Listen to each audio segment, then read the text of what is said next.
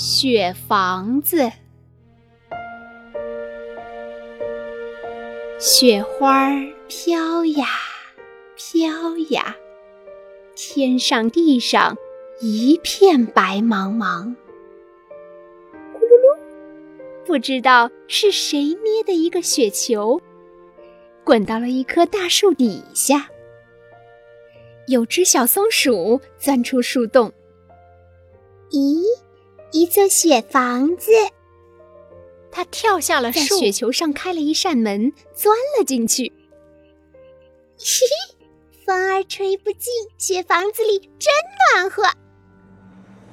咚咚咚，谁在敲门？小松鼠一看，是小白兔。让我进你的房子躲躲雪好吗？小白兔问。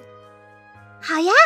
小松鼠说：“可是房子不够大，你等等。”松鼠关上门，呼噜噜，雪球滚了起来，滚了一大圈儿，变成一个大雪球。小松鼠开门对小白兔说：“现在房子变大了，你进来吧。”小白兔很高兴，钻进了雪房子里。谁又在敲门？小松鼠开门一看，是小黑熊。让我进你的房子躲躲雪好吗？好呀，小松鼠说。可是房子不够大，你等等。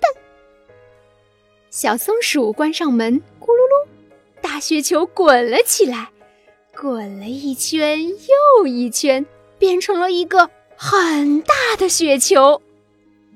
小松鼠打开门，对小黑熊说：“现在房子变大了，你进来吧。”小黑熊很高兴。哟，房子里还挺挤嘞！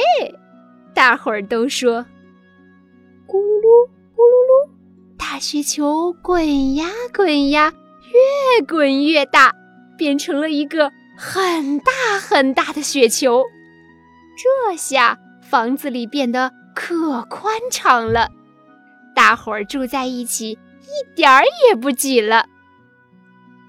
北风呼呀呼呀的吹着，雪房子里暖暖的，大伙儿舒舒服服的睡着了。